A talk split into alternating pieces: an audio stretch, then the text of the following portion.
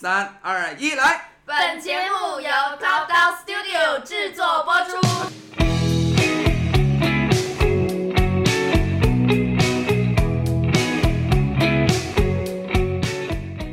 好，各位观众朋友们，大家晚上好，欢迎收听 Who's Talking 月聊，我是胡晨运。好，我们这一期啊，哎，我觉得来的这位嘉宾应该怎么说呢？其实我印象里很多年以前跟这个嘉宾蛮熟悉的，好像当时是在学校里。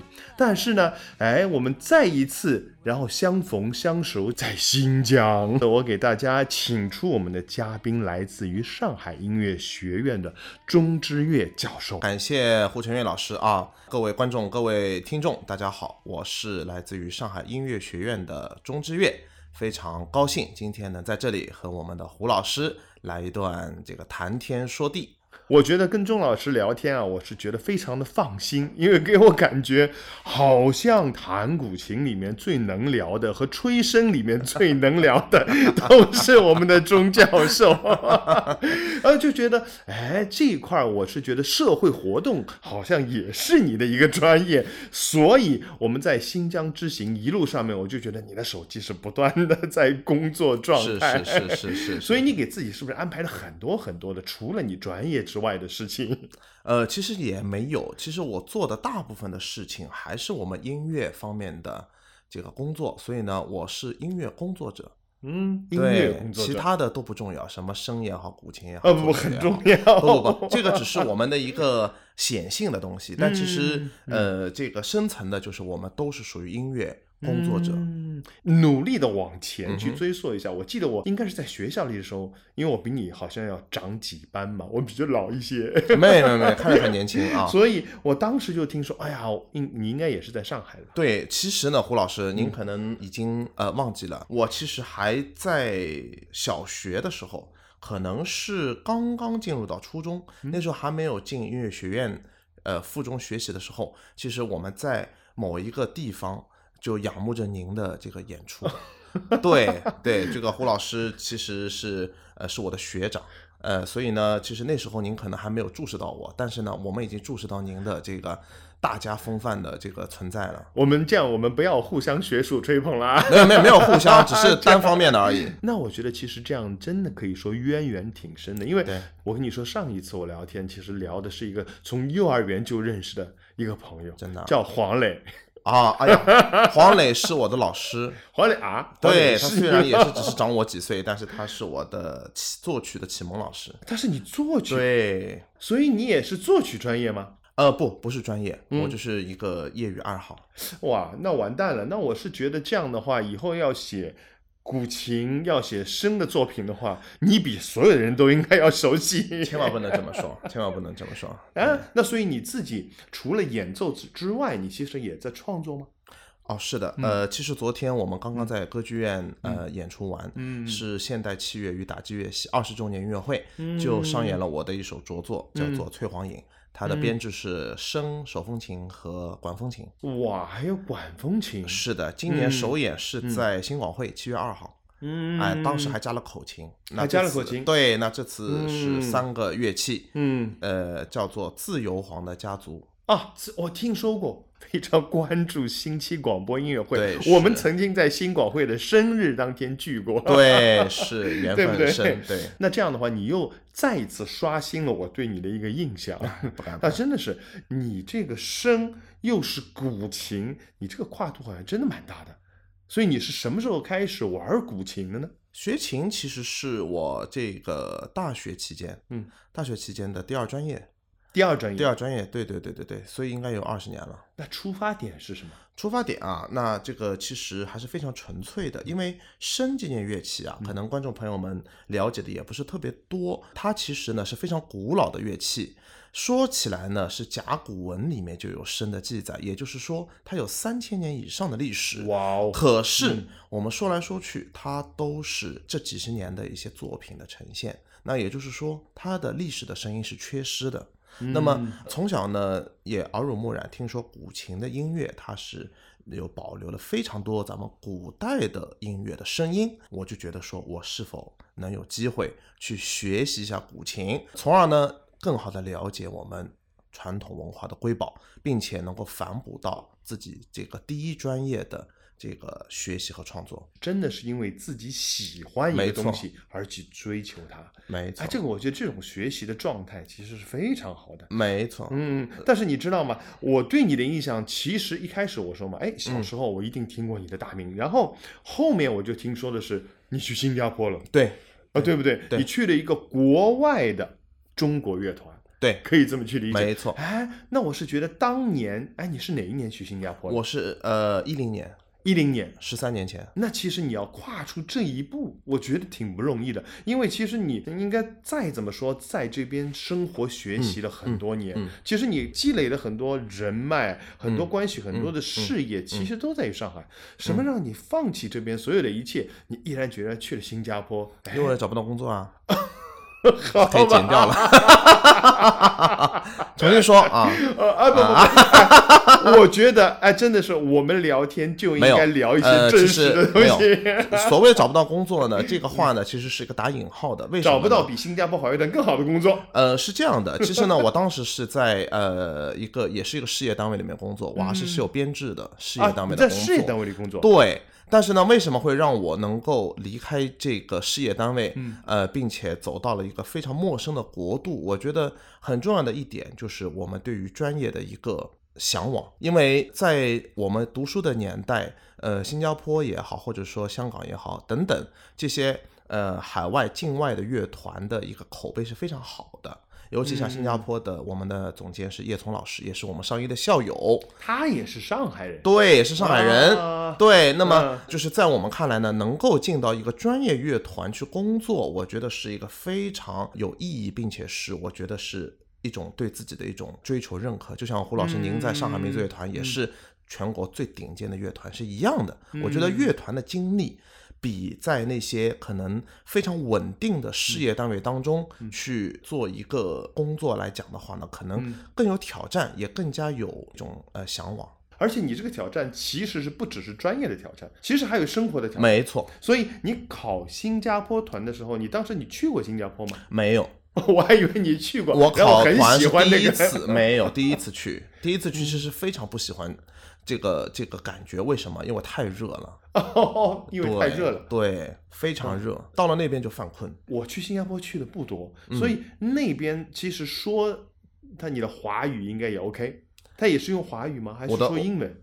呃，是这样的，嗯就是你华语还是能够做一些简单的沟通，嗯但是你要跟他们去呃怎么讲，就是嗯，内心深处的交流就比较难了。内心深处的对，交流那个灵魂的交流就很难，因为大家的语言其实嗯并没有那么好。哦，所以这块儿是还有一点点障碍。没错，这个障碍是很嗯明显的，而且呢，他们可能从小都没看过《葫芦兄弟》，没看嗯过《黑猫警长》。哦，我理解了，就是很多一个价值观可能是不一样的。对我觉得价值观已经比较呃夸张了。其实说白了，就是我们的阅历是不同的。所以你觉得你去的时候，那我就嗯，嗯应该说更客观的来说，嗯你跟那边的你的同龄人，嗯哼，你觉得有什么不一样的？对，就是我刚才讲的，其实大家的接受的教育的背景不同，嗯，所以呢，大家看问题的角度就会不同。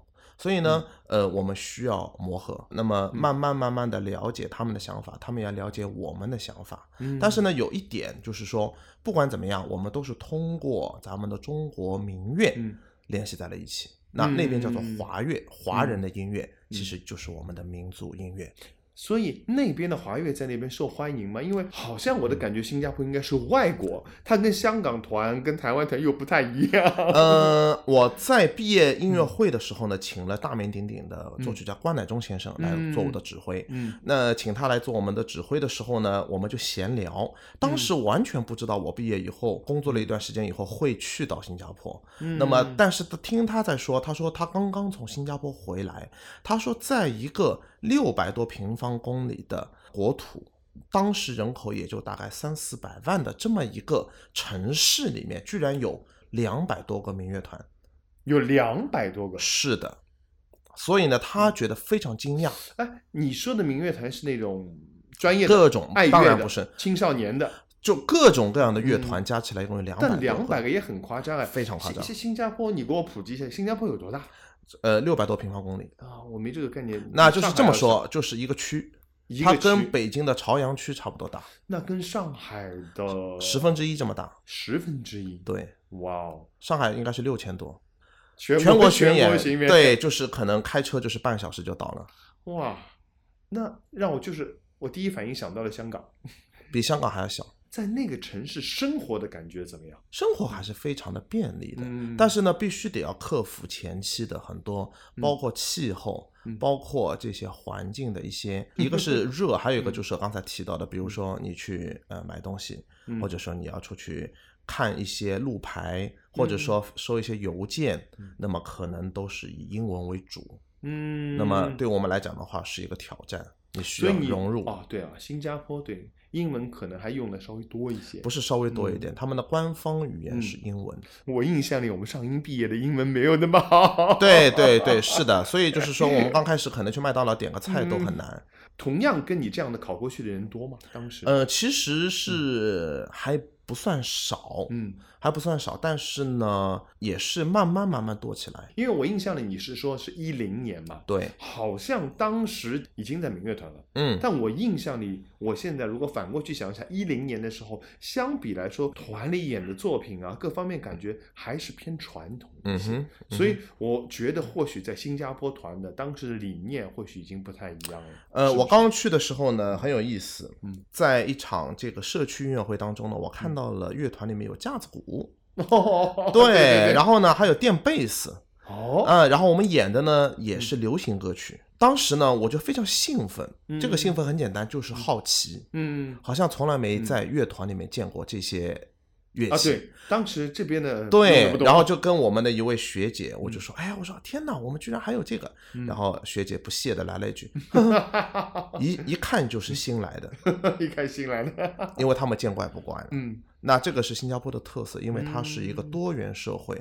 那么虽然它的华人比例占到了百分之七十以上，但是呢，这个华人里面其实还有很多类似于像 A B C 一样的，他们可能连华语都不会，他们可能都是接受英文的教育，或者在英国、美国留学、澳洲留学。那么更不用说那些非华族的那些马来人啊、印度人等等。那一个乐团它需要生存的话，它必须要有背靠这个市场，背靠这个嗯。呃人民。所以呢，华乐团呢，它有一个外号叫做“人民的乐团”。哦，人民的乐团。对，所以它必须得啊。要有很多呃适应当地文化的这么一种嗯。演出也好，或者说他的一个编排也好嗯，对。那如果照你这么说，一零年、一几年的时候，那他们这个思路是走在了我们所有的其他团的前面了。我觉得不能叫前面，因为我觉得一方学徒养一方人。但其实我们现在也是哦，是，那是因为上海现在也是一个非常包容的一个大都市，也会更多的考虑到对，观众需要什么。没错，嗯，没错，，特别是会考虑到年轻人需要些什么，没错所以你刚刚这么一说，已经有流行化的那些本土化的一些音乐产生，我觉得他们应该是更加会关注一些当地的年轻人，是当地的文化要呈现什么。是是。哎，我觉得这个应该也会带给你很多的启示。那你觉得这样的一个氛围，对你自己的专业上面，你觉得是不是也会有一些很好的一个方向的引导？呃，其实我觉得说，呃，我很幸运嗯自己是出生在上海，并且呢，也有这个在新加坡工作的经历。嗯。因为我觉得说，包括上海在内，包括新加坡在内，其实是对我们来说是一个非常好的一个舞台，因为我们能够看到不同种类的非常多元化的一个嗯文化的一个呈现。多元化，那么嗯对，那么就是说，我觉得像我们在做的音乐的一个，就是包括我刚刚说，我们一直强调我是一个音乐工作者。嗯那我们在那边做的一件事情是什么？我们其实做的事情是一个弘扬我们的嗯呃中国传统音乐，或者说我们弘扬我们中国民族音乐。嗯，那么其实是我们给他们一个机会，比如说他们可能从来没到过中国，虽然他是华人，嗯。那么我们做这样的事情。嗯，那么让他们有个机会可以接触到他们根的声音，啊但是嗯。反过来讲嗯，由于他们的生活背景，由于我们成长的这个环境，嗯。也让我能够有机会了解到不同文化之间的这个差异。嗯，那么嗯，从而嗯。让我们能够有更广阔的一个眼光，嗯。去看待大家的这个审美。也就是说，我不会排斥你们喜欢的东西，这个我也不会去强加于任何人说，哎，这个东西特别好，哎，你们不要学这个，不要学那个，而是我觉得文化应该是包容的。我觉得你刚刚说的那个思想，呃这个思路啊，嗯我觉得特别有意思。其实还是要客观，因为我自我感觉啊，嗯很多其实我身边有一些学音乐、学艺术的人，嗯。往往是非常的主观。嗯，他们会觉得，哎呀，自己学的真的就是天底下最好的东西，嗯。你一定要来认可我学的东西，因为我这个东西传承了千年，传承了百年，哎，老祖宗传下来了，嗯。就是王道。但是我觉得不够客观。昨天呃，我们参加现代器乐与打击乐系的嗯。二十周年音乐会。嗯。那么现代器乐的这个概念呢，主要就是一些，比如说嗯。爵士，比如说双排键、嗯。电子管风琴、流行音乐等等。也就是说，这些相较于我们传统的民族音乐、传统的钢琴啊、小提琴等等，它是比较年轻的。嗯。那么这个戏确实也很年轻，才二十周年。嗯，但是他们的反响、他们的票都卖得非常好。理解。对，那么我们在这个，其实我除了自己的演出以外，我也会去听别人的演奏，比如说爵士小号，哇，我觉得说，就是对我来讲的话，就是还是打开了一个新的一个窗口，因为我看到的是嗯不同的这个音乐的这个种类，嗯其实我自己很嗨。我觉得可能我比嗯就是嗯就是这个大部分的观众都要嗨虽然我也是演员。明白。因为说到这点，其实我有个同感。其实我一直在想，你拿的是笙和古琴，我拿的是唢呐，然后是其他的一些中国管乐器。对，但是其实从某些角度来说，这个都是过去创造的乐器。没错其实当时很多传承下来的，就是当时的那些演奏家、那些前辈们用他们的乐器来在当时那个时间点来演绎。但是现在其实很多人会觉得，哎呀，这个传统乐器好像有点古老，有一些久远。因为的确是这样，它离。我们现在的这个时间点来说，这个历史太长了，嗯所以他的声音有时候可以体现传统，体现历史，但是要反映现在当下的一些韵律、当下的一些节奏和感觉。或许就像你说的现打戏，对不对？它那些新创的乐器、新创的节奏律动，更加可以符合年轻人的思路。因为我觉得在音乐圈里，好像会有一种排斥或者一种鄙视，比如说，哎呀，我这个东西传承了多少年了，我这个是艺术，对不对？你这个新兴的东西好像是玩儿，会有这样的一个想法。对，呃，黄山鹏曾经说过，传统是一条河流。哲学上有一句话，没有一个人能够同一次踏入同一条河流。对，这就维度的问题。对，说明所谓的传统，它其实也是一个这个在变化之中的。当然对，所以呢，就是现代人反映的应该是当下人的声音，是的，这个是没有错的。当然，就是说咱们两看，因为现在呢，确实有一个什么现象呢？比如说有些人他是极度的去守旧，嗯那就是刚才胡老师您提到的。嗯。但还有一群人呢，可能是他是极度的，嗯，怎么讲，就是去所谓的创新，嗯。但是呢，他们把自己的根给丢了。嗯，所以我个人觉得这两条路都不可取。我理解，一个是守旧，一个是反旧，没错所以就是说 我学古琴，刚才其实已经提到了嗯，我就是想要了解咱们的传统。像你的思路啊，其实我们蛮相似的。我们其实，在音乐的、在艺术的一些观点上，还是相对来说是创新的。是但是你学的乐器，恰恰是我觉得最有历史、最古老的，可以这么说啊。你的两件乐器都是要比唢呐年份长，对不对？其实，在新加坡有一个很有意思的现象，而且这种感觉可能胡老师您可能没有体会过。呃，我们从小因为学的都是民族音乐，而且我们都是科班出身，所以在我们看来，这些东西是我们血液里的。也就是说，我们好像缺的是创新，看上去好像是缺的是创新，好像更多的是我们的传统的东西。所以呢，我们好像嗯在说，哎，要要做一些创新。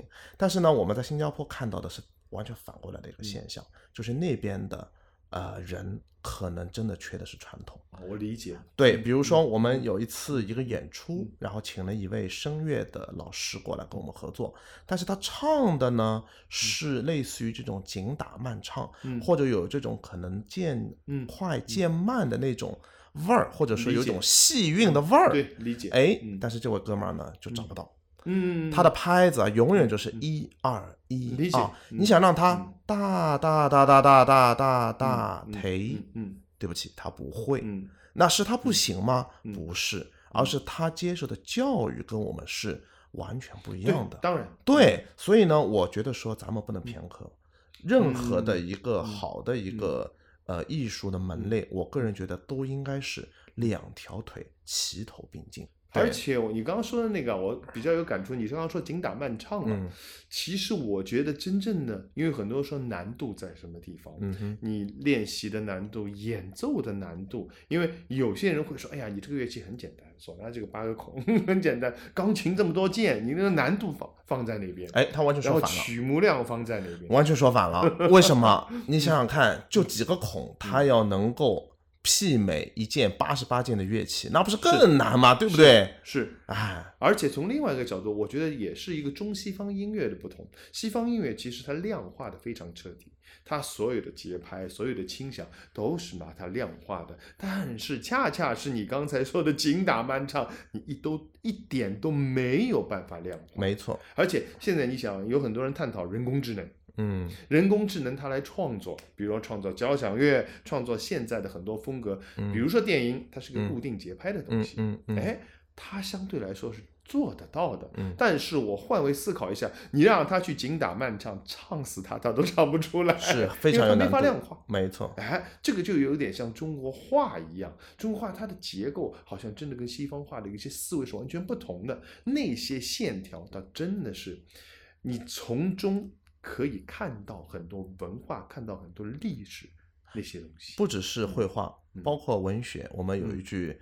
呃，非常著名的话叫做“嗯形散意不散”。其实咱们所有的嗯中国的传统嗯艺术，其实都是遵从着这个原则。，对，形散意不散，而神在那边。没错。哎呀，我觉得这个艺术观啊，你是不是觉得你应该是到了新加坡，这样融会贯通，把它结合在一起，形成了自己的一个音乐观、艺术观？对，呃，刚才我已经提到了，其嗯实还是很感谢能够在新加 坡工作的这将近十年的嗯这个光阴里面嗯，让我们看到了更多的可能。那么也是跟各种各样的艺术家、音乐家合作。那么他不只是说我们好像中国人，或者说是新加坡人，不是华人，他可能是美国人，可能是印度人嗯等等。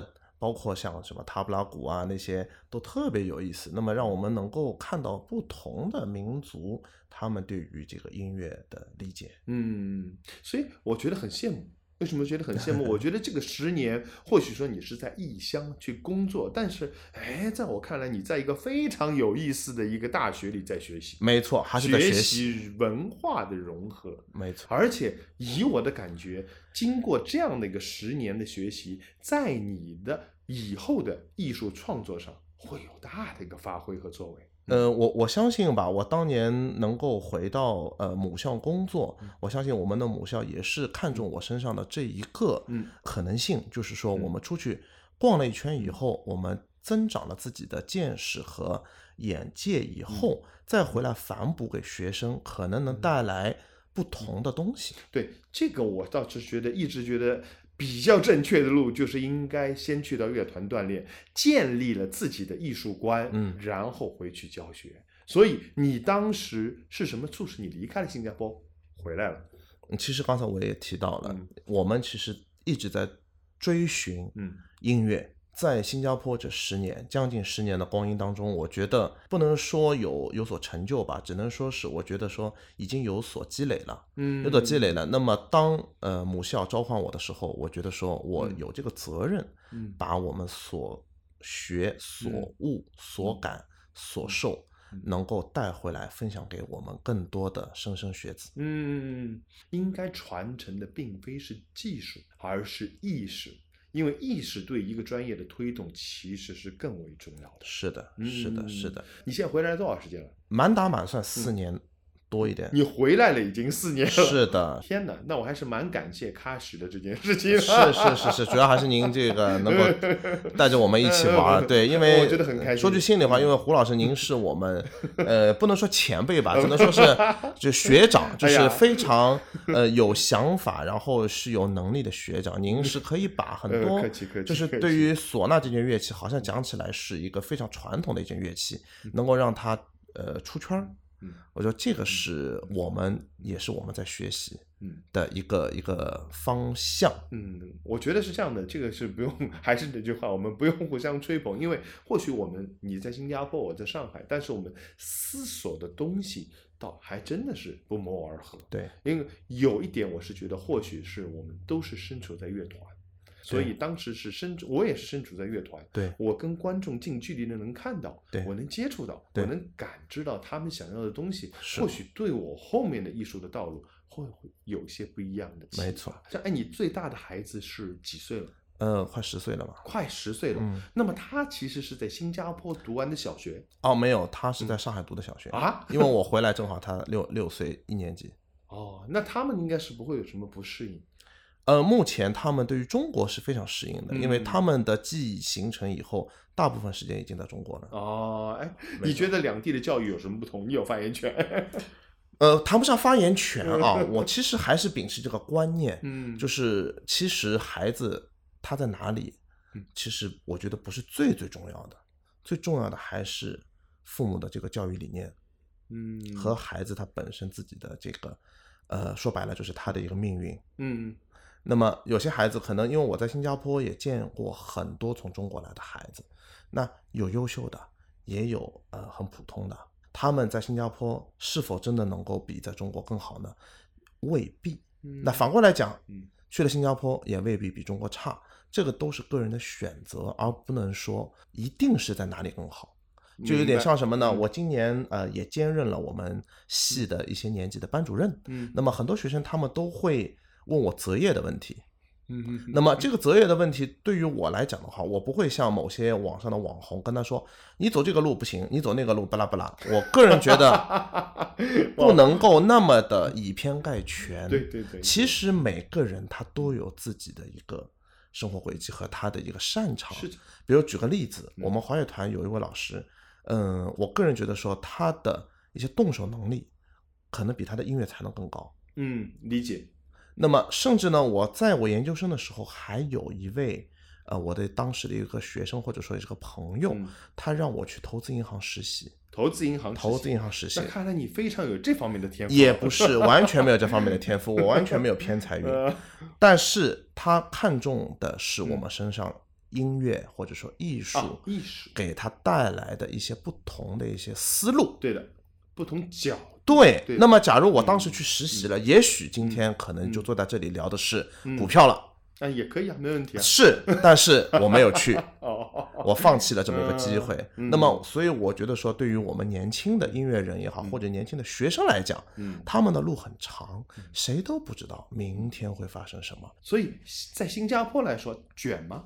什么方面。就是新加坡的家长，因为好像现在上海的家长还是挺卷的，各方面的焦虑症还是挺多的，我觉得。嗯，这个就是一个环境所造成的。新加坡也卷，嗯但是我觉得说它是相对比较良性的卷，因为嗯，大部分新加坡人他们是能够意识到，比如说他们会分流，大部分人是读不了大学的，大部分人其实就是所谓的 diploma，也就是专科毕业。这个是不是跟上海后面这个在走的路挺像的？因为社会发展到一定程度，他一定会对啊意识到这个问题。啊，对，嗯。所以那边的话，可能就是当然，大部分的家长还是望子成龙、望子成凤，嗯。希望他们，比如说那边可能比较热门的金融、嗯医生，嗯。他们或者说是那个律师，嗯。这些专业，尤其像医生，他的分数是非常非常高的。嗯，但是他。们反过来，只要他们能够考上，嗯。首先他们工作是一定找得到的。第二，嗯嗯，那个工资非常高。我觉得这个哎，这个话题蛮有意思。说实话，我家有两个娃，嗯还小，还在幼儿园。身边就算我们不卷，身边的同学的爹妈，这肯定不断的聊的就是后面的话题。其实你刚刚说到一个，就像我说，哎，这个或许是上海以后，或者是国内以后要走的一个路，嗯嗯也就是没有那么多人一定要考高中、考大学，要考研究生、考博士，这一路再考上去对，倒真的是。他们好像有个说法，就是高中开始就是开始分水岭对了。对，那么新加坡其实很早就是这样的，对对？因为发达国家它一定会嗯面临这个问题，比如说呃蓝领的这个这个人数的这个比较的少，技术工人比较少，结构问题，你每个人都都坐在办公室里面吹冷嗯。气，那谁去做这些工作呢？嗯。那么除了你引进所谓的外国劳工以外，那么它必须还要有一个所谓的这么一个差别。但是有一点就是，为什么我们大陆或者说中国嗯。特别希望孩子能够往上走，就是因为我们有一个，嗯。呃，我觉得对于这些职业的一种不太公平的一种眼光。我理解，嗯。那么嗯，其实呢，反过来讲，各行各业行行出状元。嗯那么，假如说他不是这块料，他能够把厨师做好，我觉得也很好，他也是能够受人尊敬的，嗯对吧？但是呢，我其实昨天前天还在想，我们音乐现在都有博士了，嗯，好像没听说过厨师有博士。以后会有的，那我不知道以后，所以就我就觉得其实。有时候觉得这个倒是蛮有意思的一个话题，因为我们现在很多论文啊，嗯。因为可能我们现在在音乐学院看的很多东西，就是不只是我们音乐学院，网上很多论文，你会发觉他写的这个点，当然都写的很好，嗯。可是呢，这个点，哎，假如哪一天博厨师有博士了，我都已经给他博士论文都写好了，论番茄炒蛋的一百种做法，哎，对，理解，我觉得完全可以写一篇博士论文。理解。你别说啊，一开始我邀请我们的钟老师坐下来聊天的时候，我压根儿没有想到我们聊出的是一个教育话题，而且这个教育话题有些从我觉得从某些角度来说非常重要。为什么？一方面是一个人口结构的问题。对以前所有的人都是想，哎呀，我应该读研究生、读博士，巴不得后面就是博士后的越来越多。是，这是因为什么？因为太多的人都往那条路去走。对，走的你哎，很多人真的是毕业找不到工作，怎么办？继续往后读。对，但是呢，这样的话，社会结构也发生了问题。没。错。但是后面我觉得很可怕的一件就是，真的，我跟很多朋友开玩笑，就是你若干年以后，你大学那些那些岗位、那些专业，嗯有多少可以变成职业都不知道，嗯，因为 AI 它取代了很多东西。对。所以从这个角度来说，应该现在要考虑起来很多方面的。没错，没错，嗯。没错，因为毕竟就是这个人口结构，它一定是一个长期的一个问题，但是嗯。它必须未雨绸缪。嗯，但是我觉得可能是因为你在新加坡待了十年，你已经哎在那个社会里哦，那边的观念可能就是没有高低贵贱之分，所以在这边你说哎呀，你这个以后高中毕业了，你当厨子吧，也不能说，也不能说没有，也不能说没有，只嗯。是说，因为大家它是一个非常现实的问题，因为毕竟它的这个名额就这一点。嗯，那你不管你愿不愿意，对不起，那嗯你不能读大学，就是读不起大学。明白，而且我我刚才用了个词叫读不起大学，这个读不起起的意思就是说它的学费也很高。比如说举个例子嗯，好像像两所比较好的大学，一一所是嗯。呃新加坡理呃南洋理工大学，一所是新加坡国立大学。嗯。那么他们的本科的学费嗯。应该来讲，就是当地嗯。人他读的话，可能一年都要大几万人民币。嗯嗯那么四年、嗯三年、四年下来的话，嗯也是几十万的一个支出。嗯那么这个钱是新加坡本地人读书，嗯那要是你是外国人，那对不起，嗯，两倍到三倍的价钱。，嗯，明白，嗯也就是说，他们读大学有时候他并不是觉得这是一个基础教育，或者说是一个必备教育，而是一个投资。你读了这个大学，你能不能把这个钱赚回来？他们会考虑更多这方面。所以那边其实它的一个结构跟这边我们以后要做的趋势一半一半人差不多嘛，一半人可以读大学，一半人只能去找工作。有可能，对，或许是这样的，因为好像后面我们这边的一个结构也是这样的一个结构，所以现在一说到这个结构，很多家长更加的卷。焦虑了，是的，对，是的，他们觉得我们怎么挤进这一半去？这个是个历史遗留问题。嗯因为确实在好像我们小时候觉得说，好像能考上大学就是人上人，啊，对啊，对不对？考不上大学好像就是感觉就是当时的结构。对，因为这是一个 历史的问啊题，所以我觉得人的心态还是需要慢慢的去嗯呃做一些调整和一些引导。还是应该客观的去看。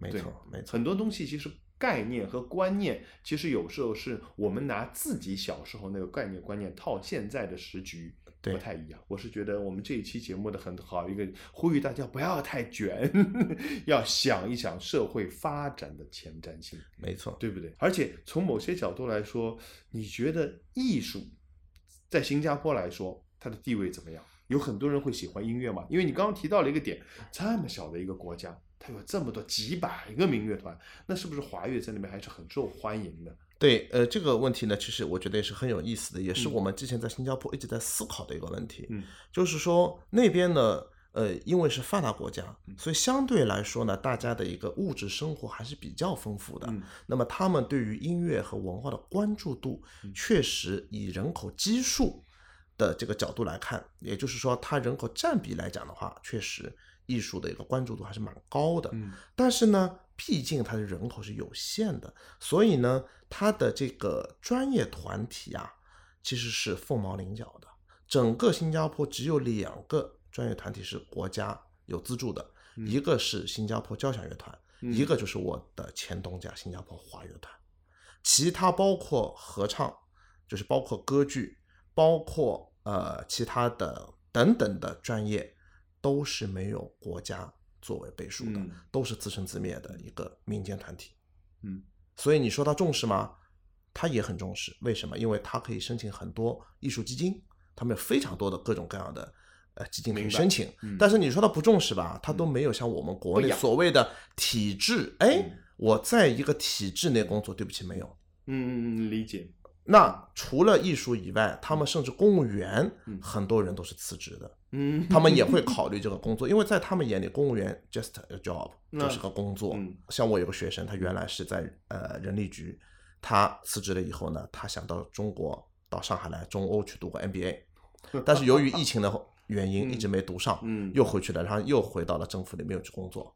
科技局现在在。对，所以就在他们看来的话，我可以完全把这个工作扔掉，我可以去干别的，嗯。那也可以再回去。所以在他们看来，我觉得工作不像我们可能会有一种大家都有一种考公也好、考编也好那种非常迫切的一种状态。嗯。所以艺术也是一样，好像我们的学生毕业以后都希望有一个非常稳定的工作，就是一个所谓的铁饭碗。但是在那边，对不起，没有，完全没有铁饭碗，你只能靠你自己。这个造成了那边真的，如果你要哎有人来学到，人家是出发点是真的喜欢艺术，没错所以我觉得这个，因为为什么我刚刚问你这个问题呢？因为我觉得在呃上海或者是其实越是大都市，嗯我是觉得这种情况会越多，很多家长会问，哎，这个艺术学了干嘛？学了加分吗？好像就是艺术已经不再是纯粹的艺术，而是一个功能性的一个辅助性的东西，所以我觉得这是一个过程我觉得。我觉得这是个过程，因为嗯随着我们整个人民的一个日子越来越好过，嗯国家越来越强盛，嗯就大家说白了，就兜里钱更多了，他就不会那么的功利了。对，因为其实也也不怕胡老师和嗯观众们笑话。其实嗯我刚去的时候，我特别小气。为什么呢？因为我刚毕业，然后呢，虽然工作了一段时间，但是那时候的物价，嗯新加坡的物价是远超上海的。嗯我对于整个就是说在那边的消费，嗯我是我又是个男孩子，嗯我还得考虑到，因为那时候还是单身，还没有结婚，所以还要考虑到这个以后娶妻生子的这些物质的压力。所以你是去了几年结婚的？你是？呃，两年哦，那你效率还是很高的，啊嗯，一年早婚很高可以的，可以的，可以的。那么，其实当时我的心态，我自己非常后来反思，嗯人在那种状态下，有时候真的就是所谓的这种什么面子都不要了。对，当然我没有去干那些违法乱纪的事儿，两个字，务实。非常务实。就是我可能会为了嗯省钱，嗯我可能啊，首先肯定是坐地铁、坐公交车，这都说都不用说。理解吃饭嗯可能就少一个菜。理解。对，然后呢，就是可能有什么东西货比三家，买东西我也会哎这个讨价还价。嗯，那在那种状态下，你会为了这些东西说四个字，难听点叫做斤斤计较。嗯，对对，很正常。为什么？因为我在那个状态，因为当时完全不知道新加坡的物价，嗯我只带了一千新币，也就是五千人民币去，然后呢，去了以后发觉我连租房子都租不起，那后来怎么办？借钱乐团有房子提供吗？当然没有，当然没有，当然没有，所以我问同事借的钱，嗯。然后到最后再慢慢还。嗯，所以在那种状态下，人会非常变得非常的斤斤计较。嗯。但是慢慢慢慢的，随着工作的越来越顺利，然后嗯各方面就开始不会有这种心态了。理所以解理解。嗯。我呢，就是可以说是四个字叫理解，就是民间疾苦，因为我自己这么过来，嗯。所以有时候呢，我嗯。看到很多这些东西，我们讲，比如说不文明啊，或者说觉得说，哎，哎，这好像这些人怎么怎么那么的这个好像 金钱欲那么强我觉得非常能理解他们，因为人在那个状态下，人有需求，对，因为马斯洛的这个对这个物质需求，它必须是你满足你的温饱。对对，所以胡老师您刚刚提的这个问题，我觉得慢慢慢慢会越来越好。嗯我对我们中国是非常有信心的。明白。其实刚刚你一个说养成了新加坡这些年的艰，也不叫艰苦，就是这些年的是真的很艰苦，真的连我跟你讲，三十多度的天，我租的房子是没有空调的。好吧，好吧，但是我现在我觉得反过来，你会觉得那段经历是很有意义的。那经历我觉得可以带给你，刚刚我们说了两个字叫务实，务实，然后之外也让你更加清晰、更加客观的去审视自己，来审视整个社会。没错，我很感兴趣一点。那么其实你现在还是在做的很多中国和新加坡之间的一些交流的项目，是不是？对的。比如说，我明天一早就要飞新加坡了，嗯，那这个是 这个这个是为了什么？这个是因为礼拜五有个演出，演出？对新加坡顶艺团的演出，然后我嗯会去首演一个呃洋人作曲家的一首嗯。古琴的，算半个协奏曲吧哎，六个乐章。对，那么我们前期也跟洋人去沟通了很多乐器法的一些问题。嗯虽然洋人非常喜欢呃咱们中国乐器嗯，但是其实他们的了解的程度啊嗯，或者说他们写出来的东西，你会觉得好像这个味道还是不太对。明白。所以呢，我会给他演奏，哎，我说你是要这个效果吗？然后老外思索一下嗯，I like it。嗯，然后呢，再再来一段，哎，怎么样？比？较 I like it，对，他永远 I like it，理。非常可爱，就是这些老外，但是我觉得是很有意义，因为嗯。他们关注到我们的中国乐器，嗯，尤其在新加坡，因为他们有很多这样的这些老外，他们是在新加坡生活嗯，那么他们就会关注到新加坡本地的文化。那本地的文化是什么？其实就是以我们华人文化为代表。看而且你刚刚说你已经离开四年了。是，你离开四年之后，仍然那边有那边的作曲家肯为你写作品，这个是很不同寻常的一件事情，我觉得。是是，嗯嗯，对我们就是，其实这几年虽然我回到中国，嗯但是呢，因为我呃还是很关注咱们整个一个呃音乐的一个生态的一个发展。那么尤其新加坡，它毕竟呢就是我们的这个呃华人比较多，那么他们对于我们华人的这个音乐文化的关注度还是非常高的。那我们是否能够把这个中国和新加坡的这个文化再做更多的这个交流？所以我嗯愿意做这方面的这个使者的一个身份，嗯而且呢，我们都是侨身份。呃我虽然还是我们没有换国籍，我还是堂堂正正的中国人，对。但是呢，呃，由于我在海外工作呢，所以呢，我现在是归侨的身份。哦，归侨，归侨，嗯对，那么我需要或者说我有这个义务去做这个桥梁的工作，所以呢，今年也有幸呢，我也进入到了侨联系统，哦，做很多连接我们海内外华人的这么一个工作。那我觉得真的是蛮有意思的，而且你刚刚说你做的是比赛，比赛其实是不是很多是跟青少年有关的东西？嗯，我们的比赛比较特别，因为古琴它的年龄可能上至八十，下 至八岁，哦，它的年龄层是非常大的，嗯而且呢，我们比赛只是它的一个形式之一，真正的背后呢是一个艺术节，艺术节，对我们叫新加坡华乐节其中的一个项目。嗯。比赛的目的很简单，并不是要比出一二三，嗯，而是让大家能够在一个异国他乡嗯有一个交流的平台。这个平台，我愿意去为它搭建，嗯因为除了中国以外，只有新加坡是华人国家，嗯。它是一个真正意义上的啊，理国家。解理解，因为所以你刚刚一边说，其实我一边在想一个问题，就是说你这个十年时间带给你的东西其实是很有意义的，或许这个有意，你后面的一辈子都是会因为这个十年的嗯经历，这个所增长的学习的东西而带来收获。其实我是觉得，如果你办这样的应该比赛的话，应该让更多的青少年也可以去体验一下不一样的东西，而且这是双向的。我相信这边你带很多所谓的选手过去展示中国艺术、中国音乐文化，可以给那边的很多华人华侨有一种自豪感，或者是这样一种收获，给那边的很多新加坡的那边华侨的小朋友有收获。但是那边的很多的社会的一些发展的情况、一些思路，也可以给这边过去的很多选手一些触景。